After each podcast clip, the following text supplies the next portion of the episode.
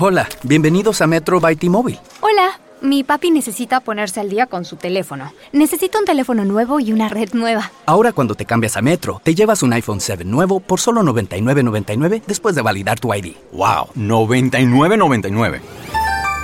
Requiere transferencia del número elegible que no está activo en la red de T-Mobile o activo en Metro en los últimos 90 días y validación de ID en una base de datos independiente límite de 4 por cuenta hogar solo para el modelo de 32 GB. Visita la tienda para más detalles, términos y condiciones.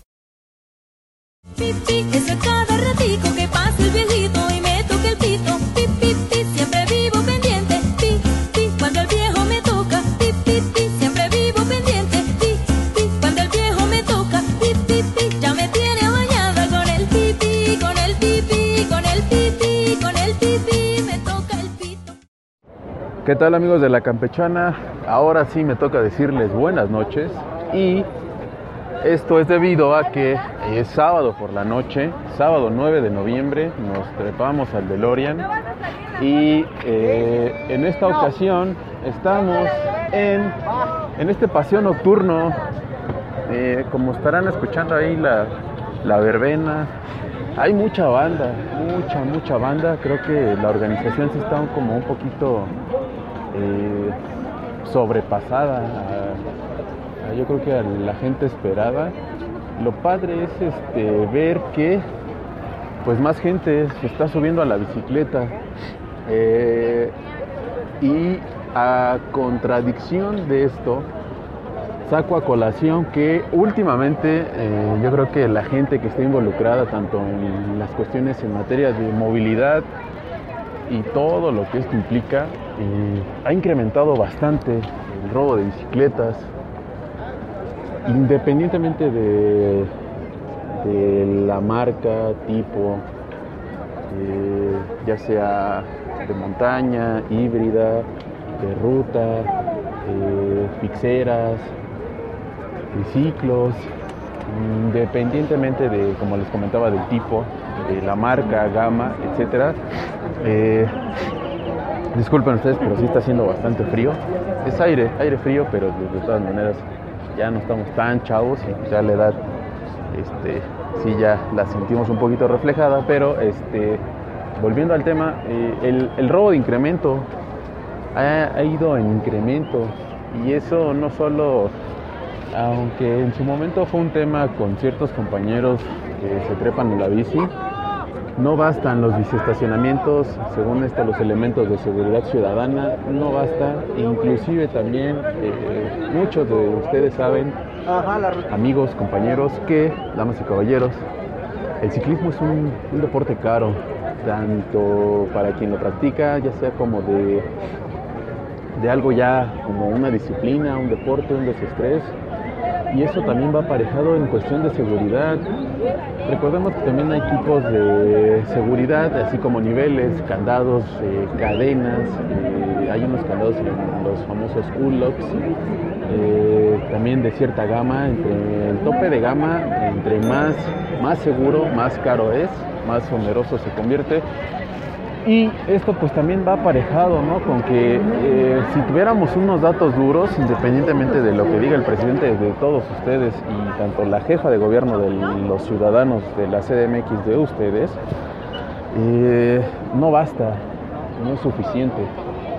Y sin embargo, eh, me parece una, una desatención que sí llamen a, convoquen a contratos, licitaciones, Ah, aunado a eso también sale a colación que van a, extender o alargar, por así decirlo, el paseo de eh, lo que es el paseo de la reforma a la altura de eh, hasta la fuente de petróleo y quizá un poco más. Sin embargo, eh, el secretario de Movilidad también, la YUS, hace alarde de las cuestiones de que pues sí, le están echando bastante galleta pero descuidan ciertos sectores. En este caso, para mí, la seguridad de las bicicletas es muy importante. ¿Por qué? Porque eh, en una ciudad tan caótica en donde los vehículos ya sobrepasan a la población, eh, es increíble, ¿no? En donde, por ejemplo, solamente una persona eh, viene en un auto, en un vehículo, cuando si lo vemos desde un punto o desde un ojo crítico, ¿cuántos casos son similares o idénticos? Solo una persona ocupa un vehículo cuando eh, gran parte de su vida, escasas, ¿qué les, qué les gusta? Por lo menos cuatro horas, dos horas de ida o dos horas de vuelta. Eso sin contar las gentes que vienen del Estado de México, de Pachuca, de quizá también de Morelos, de las zonas eh, conurbadas o zonas aledañas a la ciudad, a la periferia de la CDMX y pues trabajan ¿no? en la ciudad y se trasladan eh, siempre, ya sea eh, de lunes a viernes o en su defecto de lunes a sábado. Es un tema que eh, para mí, como también otra frase pudiera ser, saludos a Caro, sería un cuento de nunca acabar. Y este, pues bueno, en resumen de este paseo nocturno, me lo preguntaran y aunque no, pues se los hago saber. Hay mucha gente, yo creo que sobrepasa a los elementos destinados que tenía el gobierno de la ciudad para este tipo de eventos. Eh, tanto me da mucho gusto ver gente joven, inclusive hubo personas que usaban la ecobici, que también ha sido un, sector muy muy golpeado y muy olvidado en, esta nueva administración de la 4T. Y pues traen a sus bebés, a sus familias, vienen en pati- hay gente que viene en patines, gente que viene caminando con sus respectivas parejas o vienen en familia. Y hay gente que pues tenemos el privilegio o la fortuna de tener una bici propia no estar pagando la montada ecobici. Sin embargo, eh, me parece que de hecho el, el tramo de reforma que va hacia de la Torre del Caballito hacia la Fuente de Petróleos, que es donde termina ese circuito y pues vuelve a bajar hasta, me parece, creo que es San Hipólito, ahí por Metro Hidalgo. Eh, de ida sí está muy congestionado, pero la bajada creo que un poco más fluida. Y mucha gente se está congregando junto a la Estela de Luz. Hay un marco, una entrada hacia lo que es Chapultepec, que da justamente al monumento a los niños héroes. Y hay una calaca alumbrada con luces de neón y dice celebrando la eternidad con la temática de nuestros fieles difuntos, acompañado de adornos en ese característico color que distingue dentro de todas las flores a la flor, famosísima flor de cempasúchil. Pero bueno, eh, ya se me congeló la nariz y ahorita vamos a... Tuvimos la oportunidad de disfrutar este paseo con, con One Bike, con One Bike y este con chamorros rodantes también. Un saludo a todos. Y nosotros continuamos en esta campechana de un lunesito más. Sean bienvenidos. ¡Eh! ¿Qué tal amigos? Este, bueno, pues vamos a empezarle. Ahora, este, me mandaron de Azolapa a, a reseñar una película. Entonces, entonces, este, ¿qué puede pasar cuando en una película cae sangre de un ascensor? ¿Qué puede pasar cuando en una película eh, visitan el Overlook, este hotel famosísimo de aquella película de Stanley Kubrick? ¿Qué puede pasar en una película donde va- visiten las montañas de Colorado y al visitarlas empiece con la pel- con la canción de la película El Resplandor y sobre todo qué puede pasar en una película cuando uno de los personajes principales es Mark Renton de Trainspotting? ¿Qué puede pasar? A ver, cuéntanos. No es Mac Renton, es Iwan McGregor. Pero en toda la película viste un poco Trainspotting, ¿no? Realidad vi a Obi-Wan y a, y a todos pasar por ahí. O sea, ¿lo ubicas más como Obi-Wan que Mark Renton?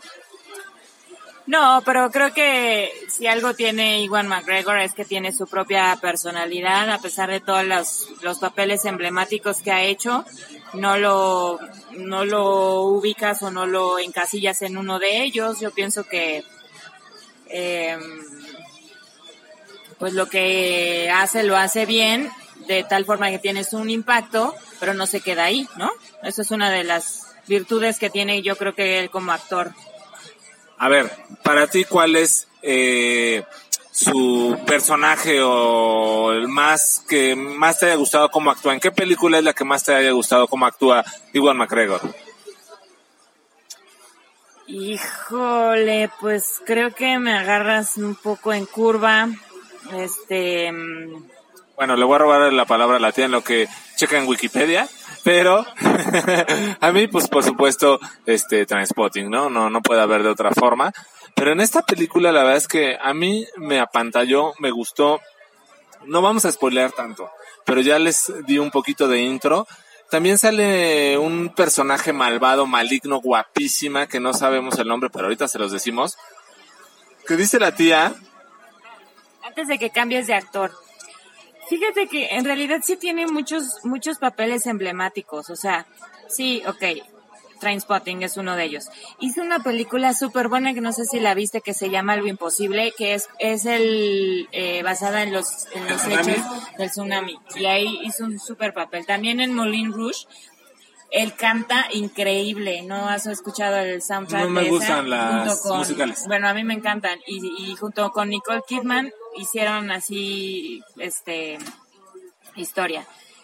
Eh, Ah, sí, en la isla con... Esa, esa película de la isla está basado en un libro de este el escritor de 1984, ay se me olvidó el nombre, perdóname, pero eh, es, es, es una película post-apocalíptica y también hace un papelazo, eh, igual en Big Fish, pero bueno, a mí no me parece que, que Es otra esa es la que te iba a decir. Yo creo, probablemente Trainspotting y Big Fish sean sus dos más emblemáticas por encima de Star Wars y de las que han seguido. A ver, aquí la tía en el Wikipedia le anda dando durísimo con todo porque ahora sí la agarré pero súper en curva, casi casi la agarro limpiándose el bigote de las alitas que se estaba empujando, pero bueno, ahorita nos va a seguir dando más información de sus papeles.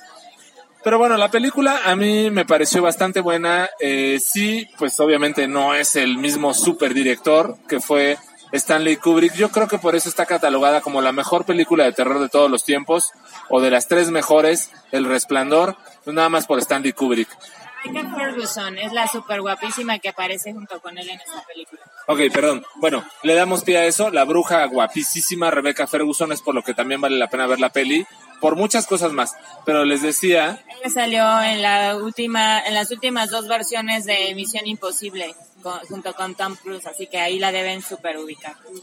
Bueno, este, sí, entonces les decía que, que vale mucho la pena esta película, a pesar de que por supuesto no viene de Stanley Kubrick. Stanley Kubrick en esta película del Resplandor le hicieron en su momento una revisita al Resplandor y en su momento le hicieron la película del cuarto 237, que es la habitación donde, donde se queda la familia Torrance, ¿no? Donde se queda Jack eh, Torrance, eh, Linda, Jack y este Danny y donde a este Jack en su momento cuando empieza a volverse loco se le aparece esta mujer este que ah, cuando te quiere engañar se ve hermosa desnuda pero ya cuando se acerca a ti es una mujer llena de hongos y sin piel. Entonces pues revisitan muchas cosas de la película. Es sí una secuela pero visitan muchas partes del resplandor que es lo que hace que valga mucho la pena. Eh, te muestran un poco cómo es que Dani se, se adapta a la vida normal cómo puede dejar un poco esta parte del shine o el resplandor que tienen estas personas con, por decirlo de una forma, superpoderes, en el cual pueden contactar con los muertos o contactar con otras personas sin necesidad de hablar, con telequinesis y a distancia en tiempos distintos, inclusive ya después de la vida. Entonces, le dan un enfoque muy bueno. Eh, otra cosa que me gustó mucho de esta película es la duración. Eh, Saben que me encantan las películas de más de dos horas y que te den chance de una pestañita. Esta cumplió con todo su requisito. Me echó una pestañita de un minutito. Qué vergüenza que te duermas en el cine. No, pues no, no es vergüenza. La verdad es que vale mucho la pena cuando puedes ver una película larga, buena, con excelentes actores y aparte en algún momento te des chance de echarte un sueñito de uno o dos minutitos y no le pierdas el hilo a la película. La verdad valió la pena. Te puedo apostar que podría ser una reseña y mejor que Carolina que la vio con los ojos abiertos las dos horas y treinta que duró. Pero bueno, ese es mi punto de vista de Mr. Sueño. ¿A ti qué te pareció, tía? A mí me gustó mucho, a mí realmente no me gustan las películas de terror, nunca me han gustado. Pero últimamente, ¿La catalogas de terror? pues la novela está catalogada de terror. A mí me parece que es más de terror el resplandor que esta. Quizás tiene que todo que ver el director, por supuesto, pero pues sí es una novela de terror. Eso es lo que escribió Stephen King. No me lo pareció del todo, me pareció un poquito más de suspenso, aunque sí hay, sí hay un par de escenas fuertes, la, lo demás realmente no. A mí me pareció más como de un, un tono tipo superhéroe, ¿no? Aunque realmente aquí habla de gente con poderes psíquicos. Y, pero me gustó bastante porque además creo que también tiene mensaje y reflexión. Y bueno, pues ustedes si ya han escuchado películas, reseñas con reflexión o cualquier otro show de libro oscuro es una de las cosas que a mí me atrae desde un libro hasta una película. Cualquier historia que no tenga mensaje, pues no sirve. Para mí, por supuesto. Entonces, esta me parece que sí lo tiene. Eh, te tienen ascuas todo el tiempo, te tienes súper interesado, aunque algunos se duerman, ¿no? Yo no sé cómo pudiste dormirte, honestamente.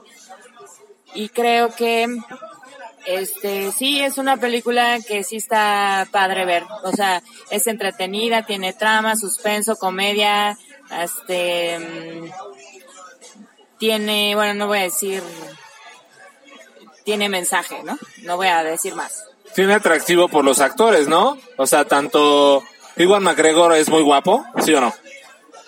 Pues, no, no lo ubico como muy guapo particularmente. O sea, me parece que es un buen actor, me parece que pues sí no es mal parecido. Un actorazo. Eh, tampoco lo diría que es un actorazo. A ver, ahí te va. Ahí te va, eh. Se van a armar los chingadazos. Brad Pitt, Iwan McGregor o Leonardo DiCaprio. ¿Quién se te hace mejor actor? Mejor actor. Híjole. Mm, mira, Brad Pitt, con todo lo que lo quiero, tengo que decir que es un actor mediano. Este, como Leonardo DiCaprio, creo que es un actor que por una u otra razón siempre ha hecho un mismo tipo, estilo de personajes y ya de ahí no lo sacamos. Entonces, por descarte, creo que elegiría a Iwan McGregor. Sin embargo, no está en la terna o sea, esta terna que me diste no es una de los mejores actores que existen en la vida. ¿Te parece mejor actor, por decir algo, el actor que personifica al bromas que Iwan McGregor? Ah, por supuesto. ¿Te parece? Joaquín Phoenix, sí. Mira, yo no digo que no digo que Iwan McGregor no lo sea, pero a lo mejor es un poco de suerte en las carreras de los actores o a lo mejor es un poco de falta de instinto en elegir cierto tipo de, de papeles que brillen, ¿no? Por decirlo de alguna forma.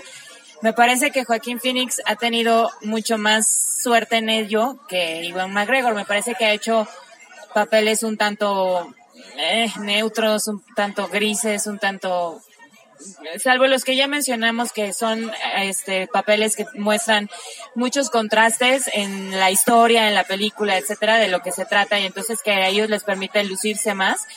Pero de ahí en fuera me parece que han sido participaciones un tanto neutrales, tampoco las grandes, eh, o sea, tampoco es que sea como el Oscar.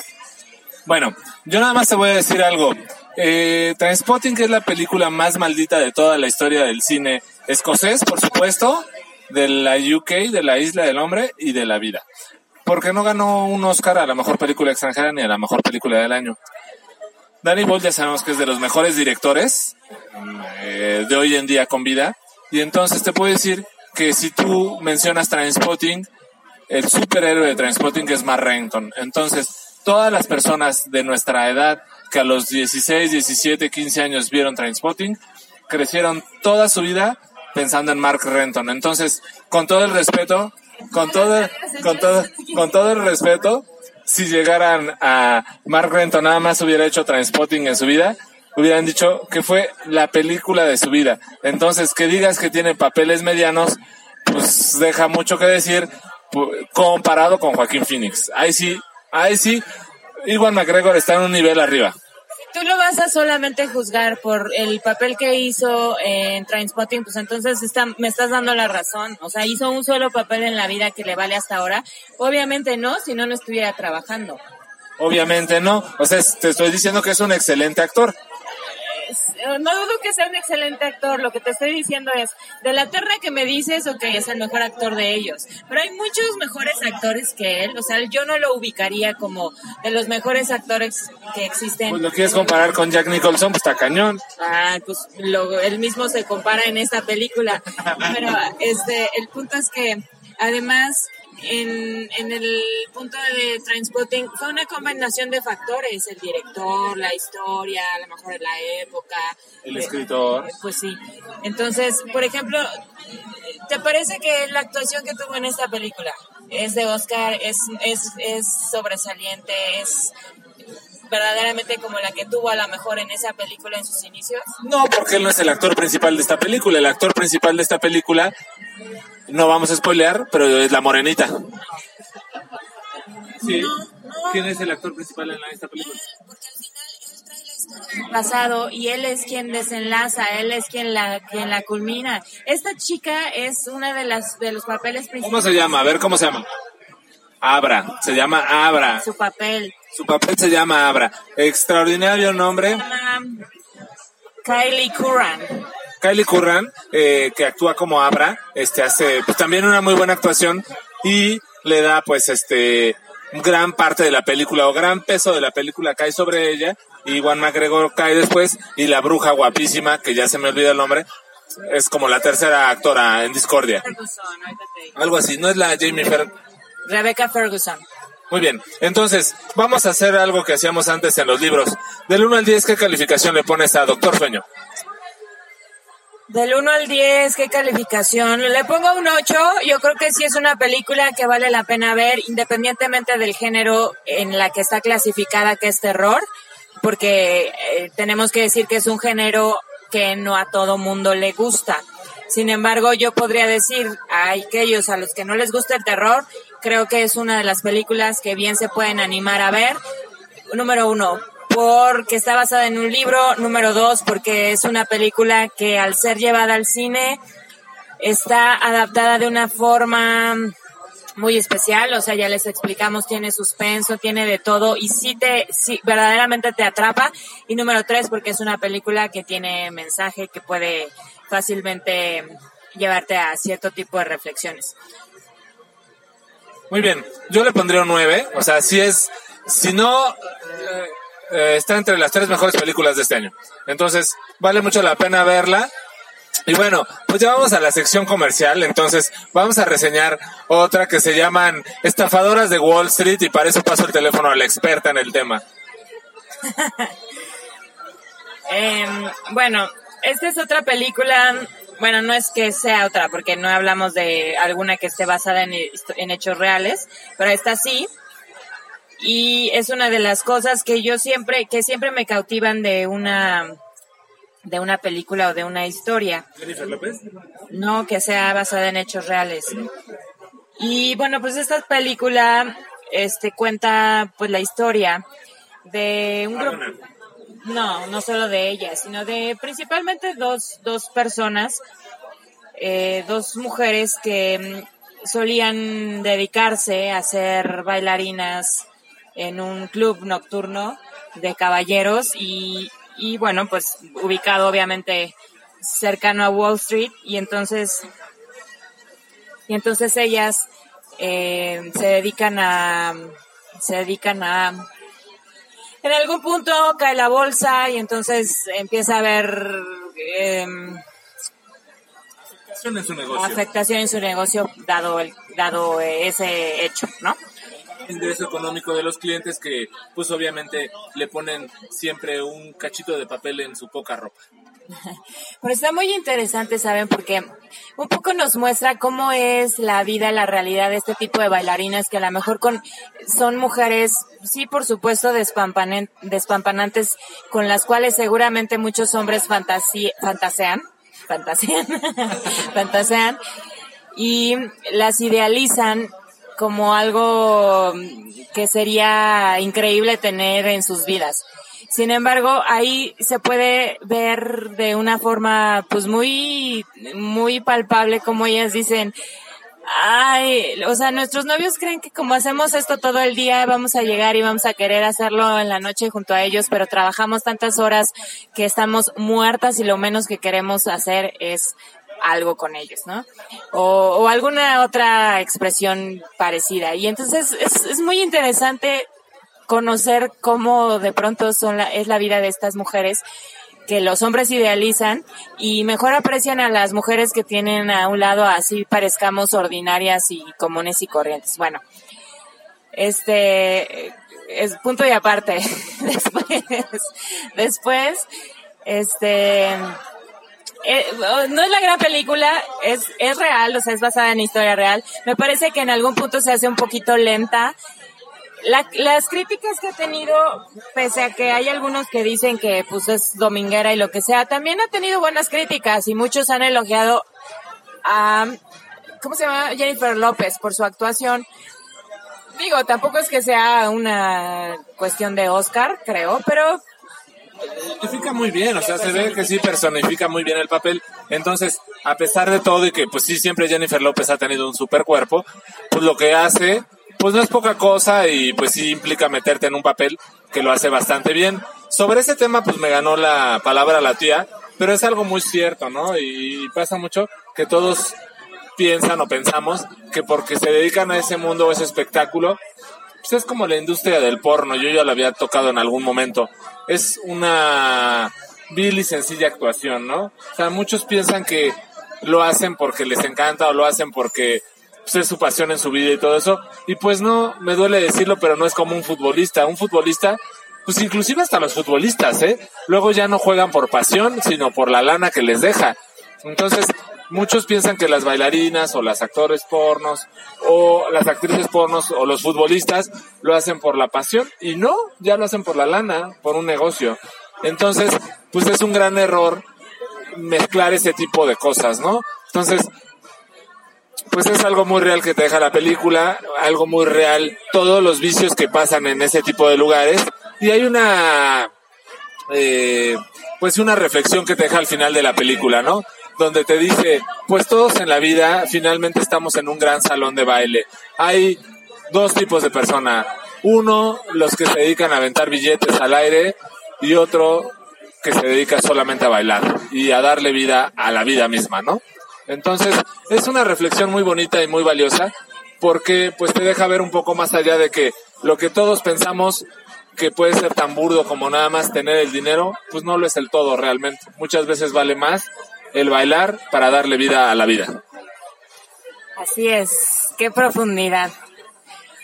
Oye, pero también en la semana nos encontramos un artículo este que tú me hiciste a favor de mandarme y que me pareció muy interesante. ¿Tu patrón de libro para el culo? No, tú. Yo no tengo patrones. En donde habla sobre un aspecto muy interesante sobre la medicina alternativa. Un, un nivel muy, este, pues como más allá, ¿no? Que los médicos escoceses están recetando de forma activa la salida la salida eh, recetando contra una medida contra el estrés y contra cierto tipo de padecimientos ir y hacer salidas este como dicen outdoors o sea a la montaña, al, a paisajes. Lo dicen porque yo el artículo te lo mandé en completo 100% castellano, entonces no creo que digan outdoors, mejor abre el enlace y sirve que abras un enlace también que vamos a compartir de las ocho cosas que hacían nuestros antepasados prehispánicos y ahorita los vamos a comentar. Pero bueno, entonces, eh, sobre eso de los outdoors, diría este, la tía, este, pues sí, ya es una de las recetas más claras que hacen los médicos escoceses o en la Gran Bretaña que se está usando, en el cual ya está aceptado como medicina o como medicamento, valga la expresión, el recetarte una hora de bosque, ¿no? bueno, sí, como una terapia alternativa, de medicina alternativa sobre algunos aspectos, ¿no? Bueno, sí, entonces, para algunos padecimientos, pero eh, realmente esto sí es cierto, y sí te pasa, cuando tú vas a caminar al bosque, puedes estar súper enojado con tu pareja porque alguna amiga la salud, lo saludó, le dijo algo así, o algún amigo le invitó a salir a tu novia, pero si te vas a caminar con ella, este, un, un, este, una horita al bosque, seguro van a regresar este, más armoniosos y más tranquilos. Si tienes mucho estrés en tu trabajo, mucha presión, mucha tensión familiar, vale la pena eh, darte una escapada al bosque, a la montaña y que te puedas dar una o dos horas de eh, tiempo de calidad en el bosque. La naturaleza misma hace que te recuperes mucho y tengas esas posibilidades. Y también decían otras opciones que si tú no puedes ir al bosque, en su lugar podrías practicar otras cosas. ¿Qué cosas puedes practicar si no puedes ir al bosque? Ah, pues esa parte no la leí.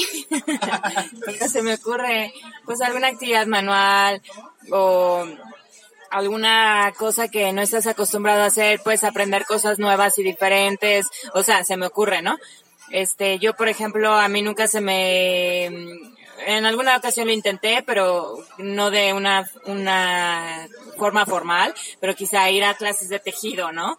O cosas por el estilo que te obligan a, a, a meter a tu cerebro a otra dinámica, que te obligan a ser creativo, que te meten en un ambiente muy diferente y que te sacan de el lugar o la dinámica mental en la que estás normalmente. Yo lo que digo. Sí, no, también decía el artículo, eh, pues que eh, puedes dedicarte un poco a la jardinería, un poco a plantar o trasplantar eh, un árbol, eh, un poco a salir al parque de, de al parque de tu colonia, echarte en el pasto y ver cómo pasan las nubes. Ese tipo de cosas son actividades que no sustituyen la terapia de ir al bosque, pero sí, pero sí te ayuda a a, cumplir el efecto de de la terapia que mandan los doctores escoceses. Aquí la tía anda muy atenta en la canción que pone y no se acuerda cuál es, pero esa canción fue una de sus canciones favoritas en la película de estafadoras de Wall Street. Pero bueno, ¿qué más tenemos por decir? Ah, sí, sí, claro, esa, esa rola. ¿La oyen? Se llama. no. Ahorita les vamos a decir cómo se llama, en lo que la tía se acuerda más de qué temas vamos a platicar. Este, esa canción, mira, oigan a cantar. Cántele. Ese acabó. Bueno, no importa. Así se llama la canción, ya se acabó. Este, también saben, nos encontramos un artículo muy interesante acerca de que hay ocho hábitos mexicanos que, que mm, heredamos desde los tiempos prehispánicos y que pues no mano. tenemos ni idea. El que pido mano y ese yo no lo sabía y me da muchísimo gusto el de bañarse dos veces al día. Eso es un hábito muy prehispánico que tenemos, ya se ha perdido mucho, pero vale mucho la pena bañarte en la mañana antes de ir a trabajar y mucha gente se baña por las tardes o en las noches, ¿no? Yo la verdad es que me he hecho muy economizador del agua, entonces ya nomás me baño por las tardes. cuando trabajo sí por las mañanas, por supuesto, pero cuando descanso me baño por la tarde para no gastar tanta agua. Pero sí es un hábito muy eh, que tenemos eh, los latinoamericanos en específico, algo que los europeos no, no hacían. Tú sabes que los europeos inventaron, inventaron los perfumes para eso, ¿no? Para tapar sus olores después de que duraban hasta semanas sin bañarse, ¿no? Sí, cosa muy interesante. Yo creo que lo hemos perdido bastante, sobre todo porque ya ahora lo ven mal porque ya escasea el agua, ¿no? Bueno, también lavarse los dientes después de cada comida era un hábito que tenían los prehispánicos y que cuando llegan los españoles empiezan como que a aprender este tipo de cosas que ellos pues e- efectivamente o evidentemente no tenían. También usaban ellos una mezcla de miel y cenizas de tortilla. ¿Sabías tú que las cenizas blanquean los dientes?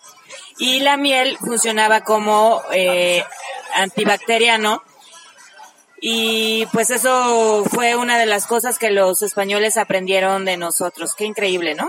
Porque además eh, descubrieron que las que las dentaduras, bueno, eso lo descubrieron mm, eh, más en estas épocas, que las dentaduras de, de estos indígenas se mantenían en perfecto estado hasta su muerte.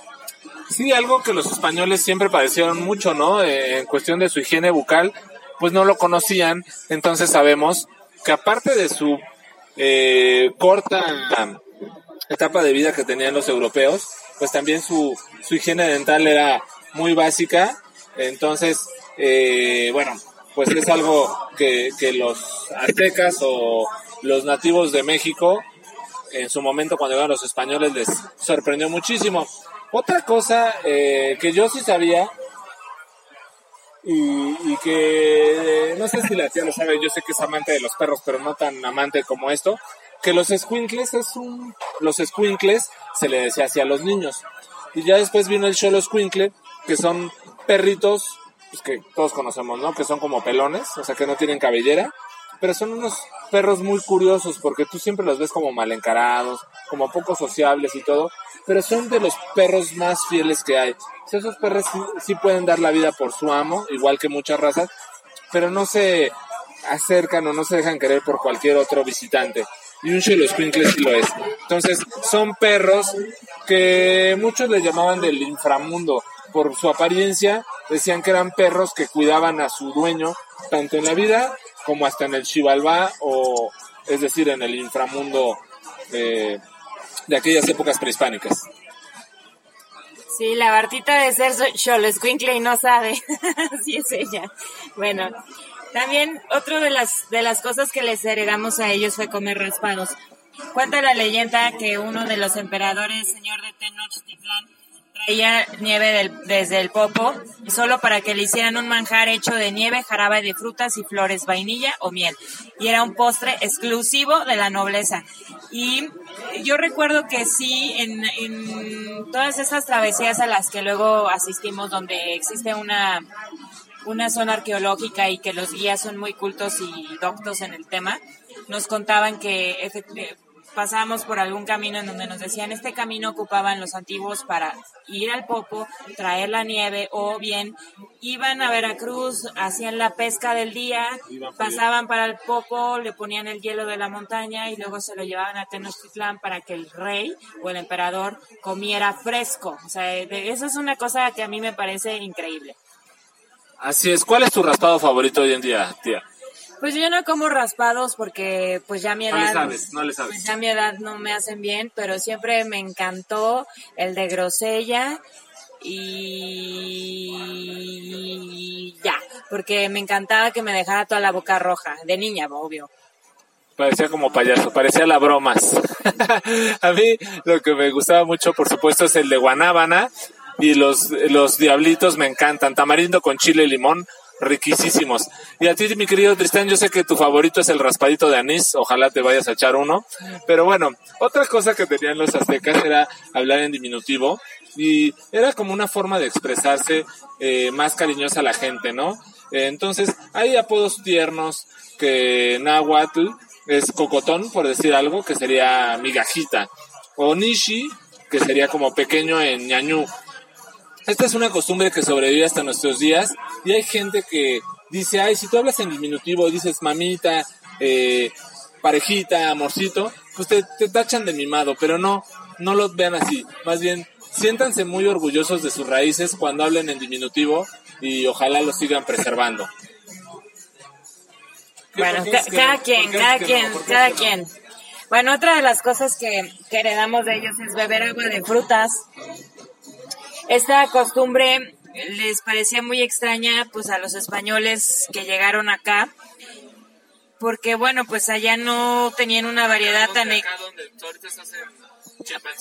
porque como sea este allá no tenían allá en Europa no tenían una variedad tan extensa de frutas como las hay acá en México y pues resulta que acá eh, también era una cosa extraña mezclarlas con agua y con miel para poder tomarlas. Entonces, bueno, pues eso es algo que aprendieron de acá.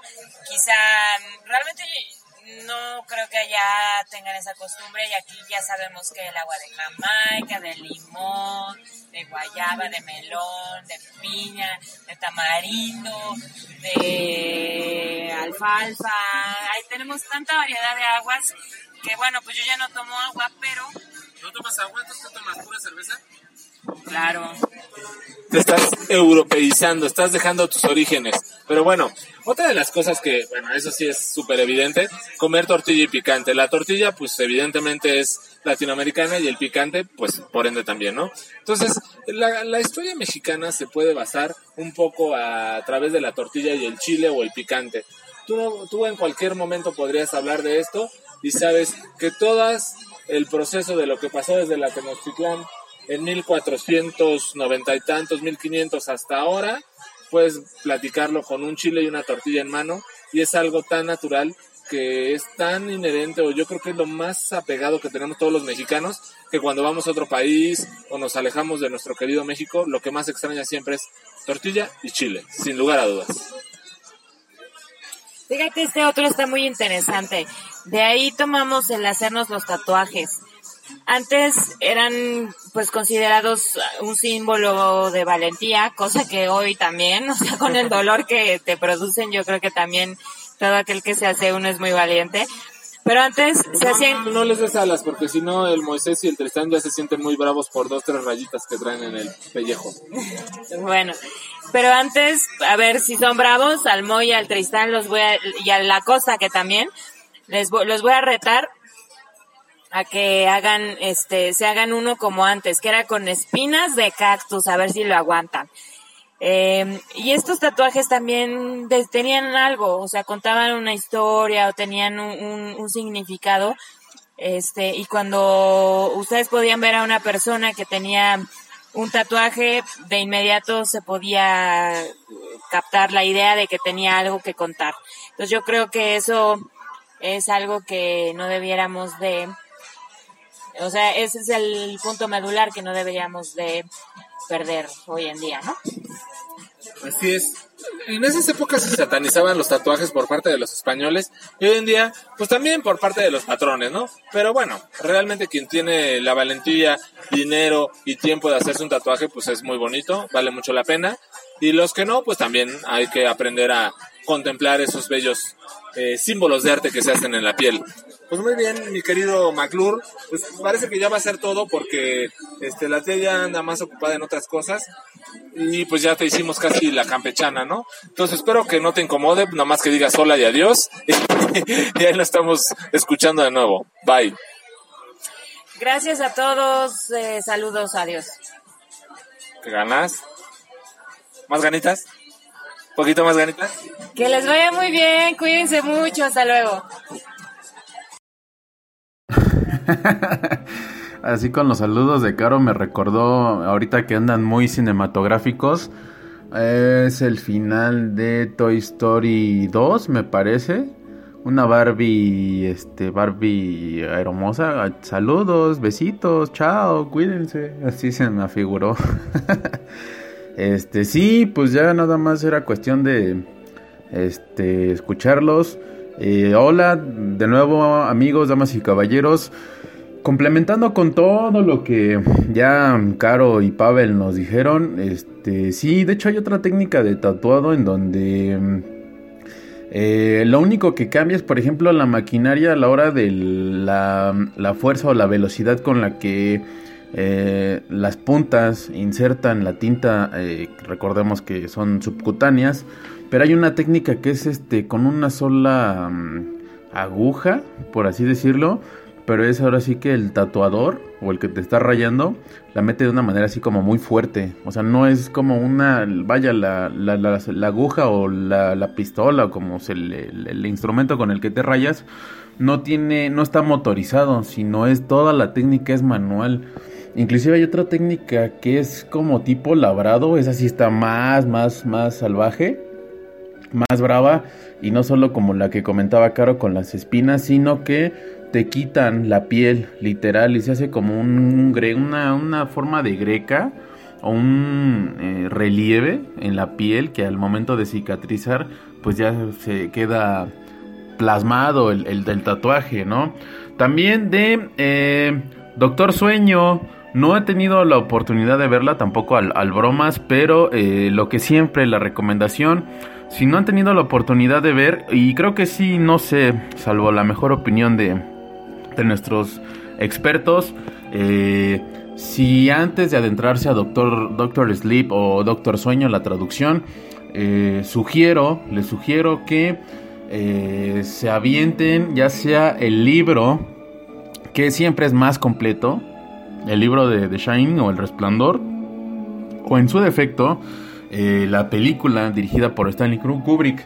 Hay una situación ahí, eh, creo que Pavel también ya la, ha detectado, la identificó, que en su momento tanto Stephen King como Kubrick no se llevaron. ¿Por qué? Porque, eh, bueno, es un pequeño adelanto, pero en el libro eh, King describe a Wendy, que es la esposa de Jack Torrance, como una mujer rubia, eh, muy bonita, exuberante, aunque también eh, discreta, eh, reservada, pero la describe como muy muy bonita.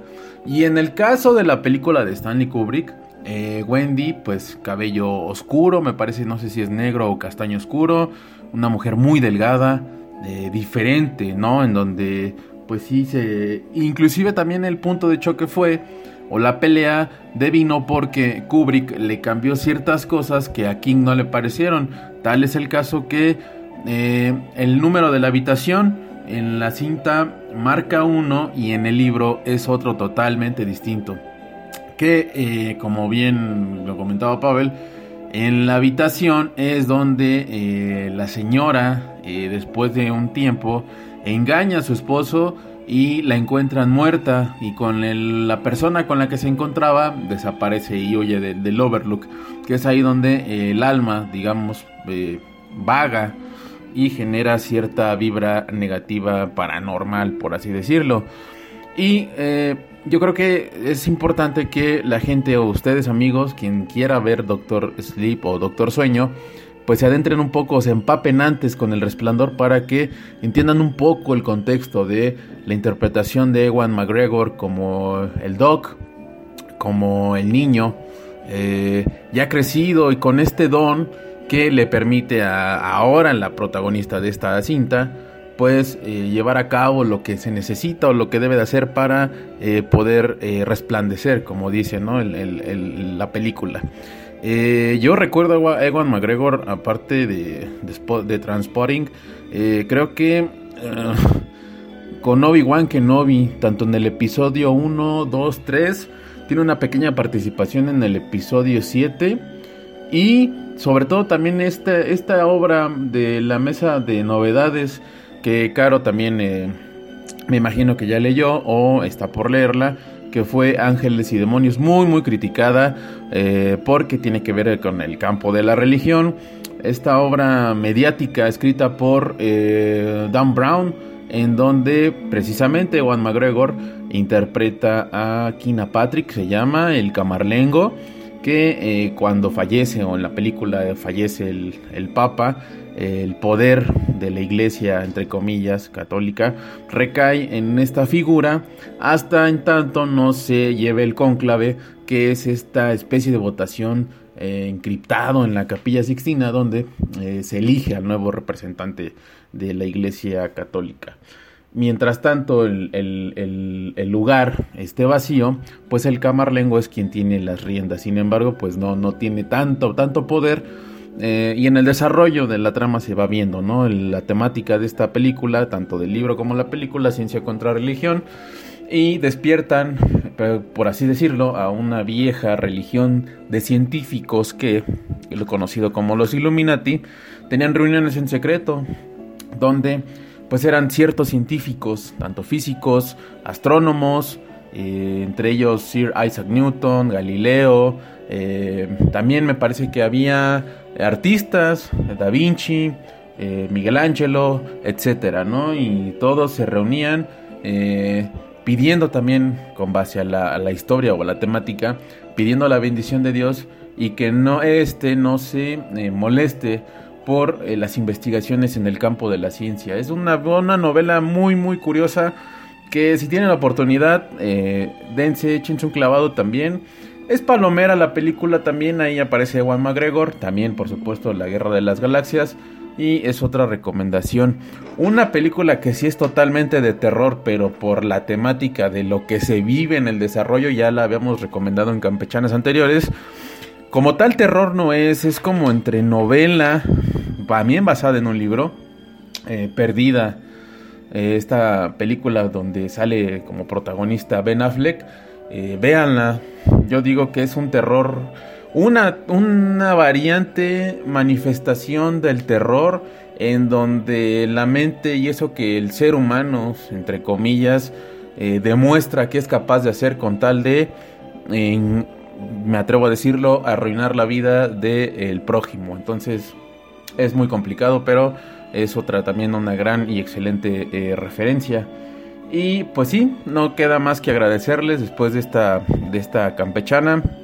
Síganos a través de los espacios y reiterando lo que se había comentado en la campechana anterior, el show que descansa el mes de noviembre es los especiales de Plan B para que eh, Dios mediante el mes de diciembre cerremos el año con todo.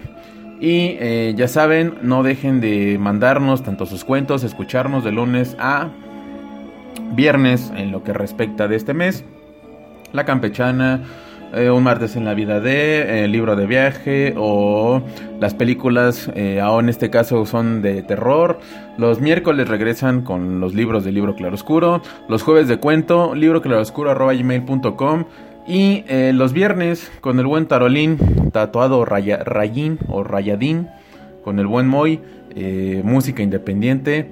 Eh, ah, se me olvidaba decirle al buen Rey, al saludos al Moy, ese de Rock P o Rock P, muy bueno. Creo que es una música muy relajante y que sale de lo que nos tiene un poquito ya acostumbrados el buen Moy.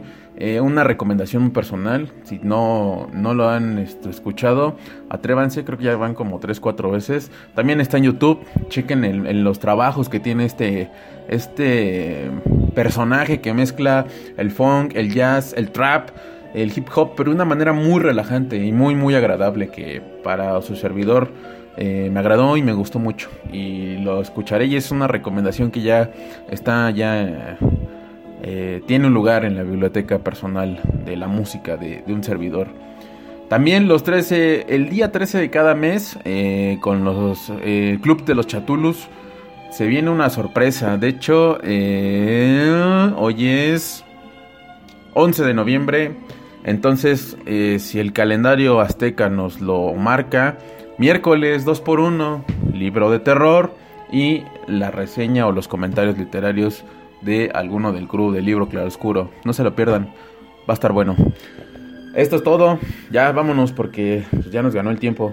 Eh, espero que todos se encuentren muy bien y eh, sean felices. Digo, yo, no, yo digo que no existe eso, pero pues quien tenga la ideología de eso, pues búsquelo y no lo dejen ir. Cuídense. Nos andamos escuchando en el siguiente lonecito de Campechana. Chao. Hola, bienvenidos a Metro by T-Mobile. Hola, mi papi necesita ponerse al día con su teléfono. Necesita un teléfono nuevo y una red nueva. Ahora cuando te cambias a Metro, te llevas un iPhone 7 nuevo por solo $99.99 después de validar tu ID. ¡Wow! $99.99. Requiere transferencia del número elegible que no está activo en la red de T-Mobile o activo en Metro en los últimos 90 días y validación de ID en una base de datos independiente límite de 4 por cuenta hogar solo para el modelo de 32 GB. Visita la tienda para más detalles, términos y condiciones. I'm John Prideaux, The Economist's US editor, and I'm the host of a new podcast about the 2020 elections and the road to power in America. Together with two of my American colleagues and a whole cast of Economist correspondents around the world, we'll take you through the ideas and the social changes that are shaping politics in what promises to be an exceptional election year. We'll look at the long view and ask the big questions. What has the Trump administration actually achieved? What do centrist Democrats really believe in? And what kind of country is America going to be after November? We'll go beyond the headlines and horse race to delve deeper into the contest for the White House and why it matters so much. That's Checks and Balance for the global view on democracy in America. Subscribe on Apple Podcasts, Acast, or your podcast app. Start listening today.